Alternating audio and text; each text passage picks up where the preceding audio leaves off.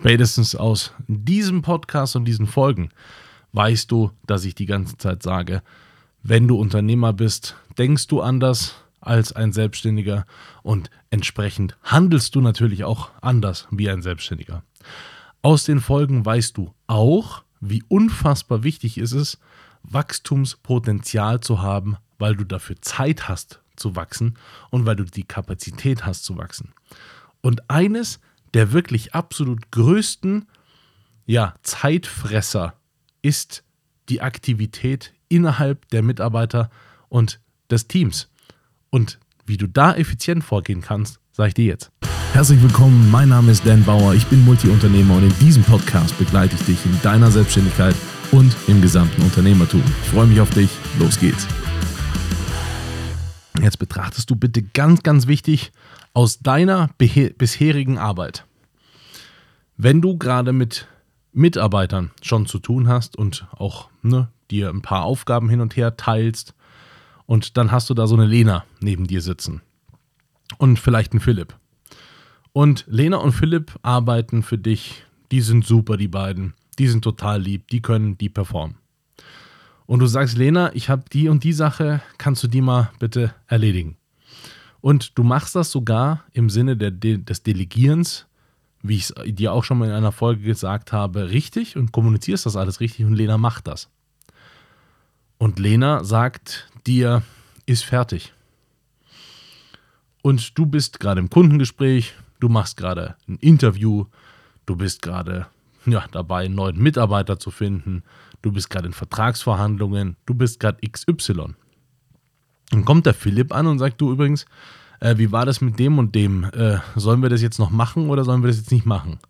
Und du sagst, ja, ja, ja, ja, ja, machen wir, Philipp, machen wir so und so, haben wir so und so überlegt, komm, lass das so und so machen. Philipp sagt, super. Dann macht er das. In der Zwischenzeit hast du vergessen, dass Lena ihre Aufgabe fertig hat. Das hast du einfach vergessen. Und Lena denkt sich, wieso passiert denn hier nichts? Irgendwie habt die Aufgabe fertig. Weiß ich nicht, ähm, kommt da noch eine Rückmeldung oder kommt da keine? Es entsteht eine Unsicherheit. Der Philipp macht sein Zeug und der Philipp macht sein Zeug, wie er das sich denkt. Und du hast aber da eigentlich noch eine Idee dazu oder einen Impuls. Und deswegen schreibst du dem schnell oder sagst dem Philipp, übrigens, äh, Philipp, ich habe da und da noch dran gedacht mach das noch auch mit rein. Äh, komm, äh, das ist eine super Idee, lass das mal machen. Und Philipp sagt, ja, gut, äh, mache ich, kein Problem. Philipp hilft aber in dem Moment gerade Lena, auch bei einem anderen Projekt. Und ich selber ja auch in einem Projekt bei dir eingespannt und deswegen vergisst Philipp, was du gerade gesagt hast. War dir aber wichtig, dass Philipp das mit einbaut in das Ganze und deswegen, ja, denkst du dir, Philipp, ich habe dir doch gesagt, mach das und das rein. Warum ist es denn jetzt nicht gemacht? Und Philipp sagt, ja, weiß ich nicht, ist mir irgendwie untergegangen. Das multipliziert pro Mitarbeiter ist die Tatsache in so unendlich vielen Unternehmen da draußen. Es ist ein völlig unorganisiertes, unstrukturiertes, gelebtes Chaos, das irgendwie funktioniert. Das kann man machen und man kann sich auch in so einer Art Chaos wohlfühlen. Aber mit strategischem Wachstum hat das wenig zu tun. Mit planbarem Wachstum hat es wenig zu tun, weil Ressourcenplanung dann auch gar nicht richtig möglich ist. Und es hat mit einem der wirklich gravierendsten Probleme zu tun, nämlich der Demotivation deiner Mitarbeiter.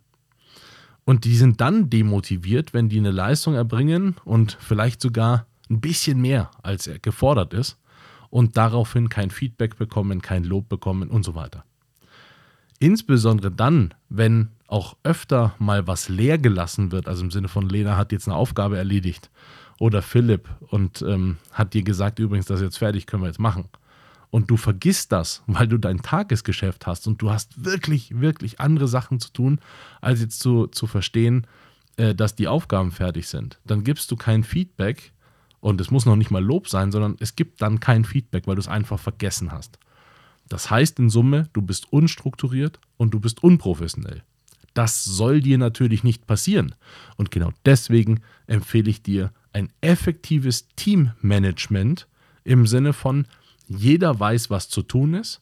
Alles, was innerhalb eines Auftrages, innerhalb eines Projektes, innerhalb einer Aufgabe passiert, wird auch dokumentiert in einem Tool, so dass es für alle nachvollziehbar ist, weil dein Problem entsteht da, wo Lena und Philipp im Urlaub sind oder kurz mal krank.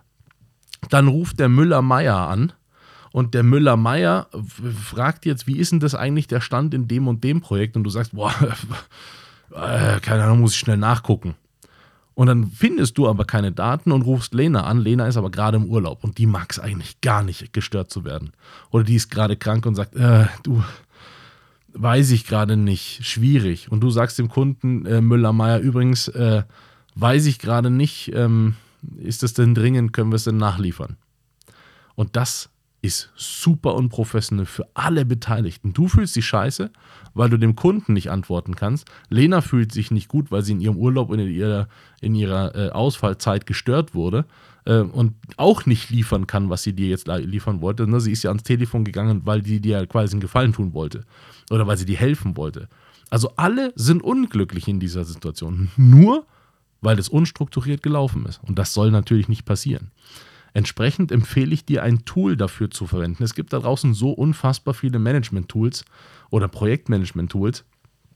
Ich will dir die gar nicht alle empfehlen. Ich will dir nur sagen, ich persönlich arbeite, und das ist keine Werbung, sondern es ist einfach nur, ich bin am glücklichsten mit Monday. Bei Monday gibt es bei mir im Unternehmen, und ich habe für jedes Unternehmen Monday, da gibt es einen Mitarbeiter. Ne, jetzt mal einen konkreten Mitarbeiter. Und diese Mitarbeiter da drinnen hat eine Pipeline, der hat eine Aufgabe und die stelle ich ein. Ich sage hier, ich habe auch eine Lena zum Beispiel und sage dann hier, pass auf Lena, jetzt haben wir das und das besprochen, das tickern wir da rein. Einfach damit die Aufgabe da drinnen beschrieben ist. Dann gibt es Konsens über diese Aufgabe. Hast du verstanden, so und so wollen wir das, so und so machen wir das. Wenn ich dann eine Ergänzung habe, spreche ich mit Lena darüber, aber trage es unmittelbar dort, wo ihre Aufgabe notiert ist, ein.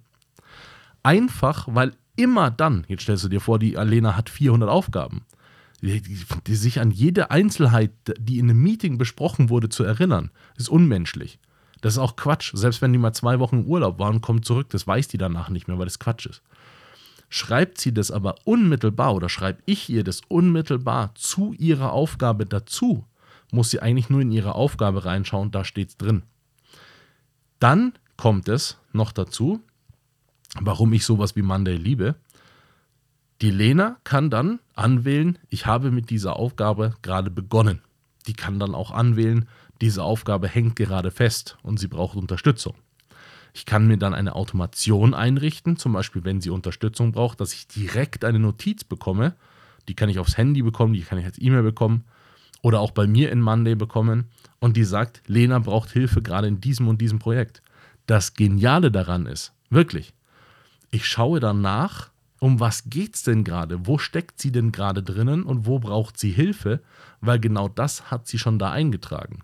Das heißt, ich kann mich trotzdem mit ihr ja bilateral unterhalten und kann sie anrufen oder wenn sie bei mir im Büro ist, sagen, Lena, wie schaut's aus? Was haben wir da für eine Situation? Kann ich dir da irgendwie Unterstützung geben?